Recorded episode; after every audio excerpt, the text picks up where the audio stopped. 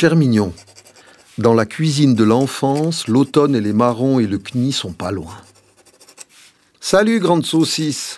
Non, ça c'est juste pour rire. Salut Manuela. Merci pour ta douce et belle lettre sur ton papa et ta maman. Merci. Et tes questions. Pour ma dissolution dans le temps, longtemps j'ai pensé à me faire enterrer au bled, à la rue des Allongés, comme disent les voisins. C'est un endroit que j'ai beaucoup fréquenté, le cimetière de Chermignon, juste après la mort du père. J'y allais beaucoup pour lui rendre visite et discuter avec lui, et j'ai gardé l'habitude, j'y vais encore souvent, matin, midi, tombé de la nuit je rends visite à celles et ceux que j'ai connus, en majorité des clients du bistrot, des bons clients, voire les très bons clients, peut-être même les trop bons clients qui sont partis trop vite, beaucoup avant les 70. Alors longtemps, j'ai voulu y être enterré, là, dans ce cimetière, mais après réflexion, il est trop bruyant. Non, vraiment beaucoup trop bruyant. La cantonale passe juste à côté, 7500 voitures par jour. C'est pas bon pour la paix des morts, ça. Je me souhaite un endroit plus calme. Je cherche. Je cherche. Mais enterré, oui, ça c'est sûr, pas incinéré. Je suis un glébeux. Sur la peur, je pourrais dire de tout. Et ça ferait de moi un super héros je suis quand même un peu du genre angoissé et hypochondre. Mais une des grosses trouilles que j'ai, c'est les kleps, les chiens. Bah, suis-je un héros pour autant? Aujourd'hui, je suis dans la maison d'avant, la maison d'enfance, du temps des servants-messes et des premières galoches. Je suis seul dans la grande maison, là où j'ai grandi, là où l'enfant que j'étais a grandi, là où aujourd'hui plus personne ne vit. Maman n'habite plus là depuis un bout de temps, mais la maison est restée comme avant, comme embaumée, tout est à sa place, rien n'a changé. La déco, les meubles, photos, tableaux, sa télé pour regarder Federer, son Federer. Elle est dans son jus, la baraque. Je vais y passer toute la journée, pour un travail, pour ma résidence théâtrale. Une maison, c'est quelqu'un. Non, c'est vivant. Il y a beaucoup de joie dans cette maison. De la tristesse aussi et de la peur. Beaucoup de peur, ça se sent encore. Comme un truc dans l'atmosphère. Je le sentais déjà gamin, cette peur. J'étais convaincu que la sorcière de la Belle au Bois dormant dormait en haut. Cette horrible sorcière au Galta, chez nous, il y avait un rouet. Elle se piquait le doigt, la belle au bois dormant, et elle s'endormait pour longtemps. J'avais la frousse du rouet, de la terrible sorcière. C'était une maison qui bruissait. Faut dire qu'elle était assez vivante. Une fois, petit, j'ai même entendu des voix. Hé, petit Hé, petit Que voulait-elle dire, ces voix? Avec le recul, Peut-être qu'elle me voulait du bien, en fait. J'y ai grandi.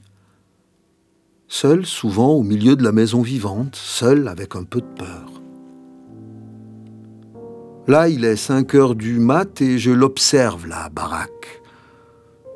Les traces de quatre générations se superposent ici maintenant, cohabitent tant bien que mal. La maison a été construite par mon grand-père paternel dans les années 50. Il voulait en faire une pension familiale, un truc pour les touristes qui se rendaient à Cramontana, pour se faire un peu de blé, je pense. Ce qui fait qu'on a eu un lavabo dans chaque chambre. Un lavabo dans chaque chambre. On était très propre. Il n'a pas eu le temps d'aller au bout de son idée et c'est devenu notre maison. De mes grands-parents paternels, peu ou pas de traces.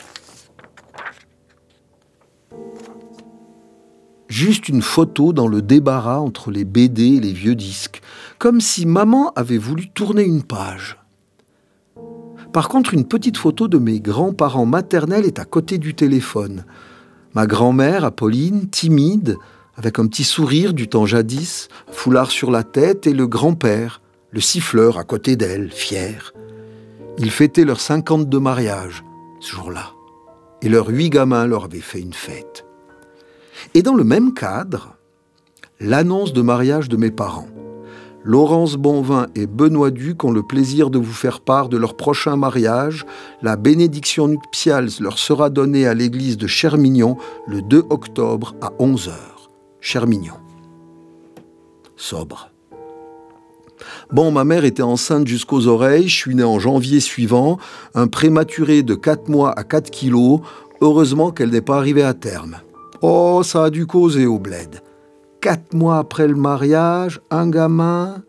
Et si mes grands-parents paternels sont relégués entre un album de Michel Vaillant et un disque de la voix de son maître dans l'arrière-boutique de la case, c'est peut-être pas uniquement pour faire de la place à la vie qui est venue après. La déco de ma mère. Ça n'a pas de cohésion. Tout semble inventé par inadvertance et laissé là par peur que si on enlève quelque chose, ça pourrait éventuellement porter préjudice à la vie. C'est coloré, joyeux, religieux, naïf et étrange. On est en septembre, je lève les yeux et je vois deux boules de Noël suspendues au mur, deux chapelets, deux bougies pour la présence. C'est une présence, disait toujours maman.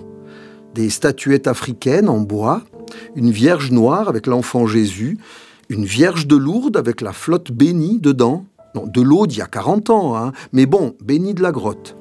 Des photos de nous, des petits-enfants, de mon père qui me regarde en souriant, des dessins d'enfants partout. Ma mère, sur un cheval, c'est la photo qu'elle souhaite sur son cercueil.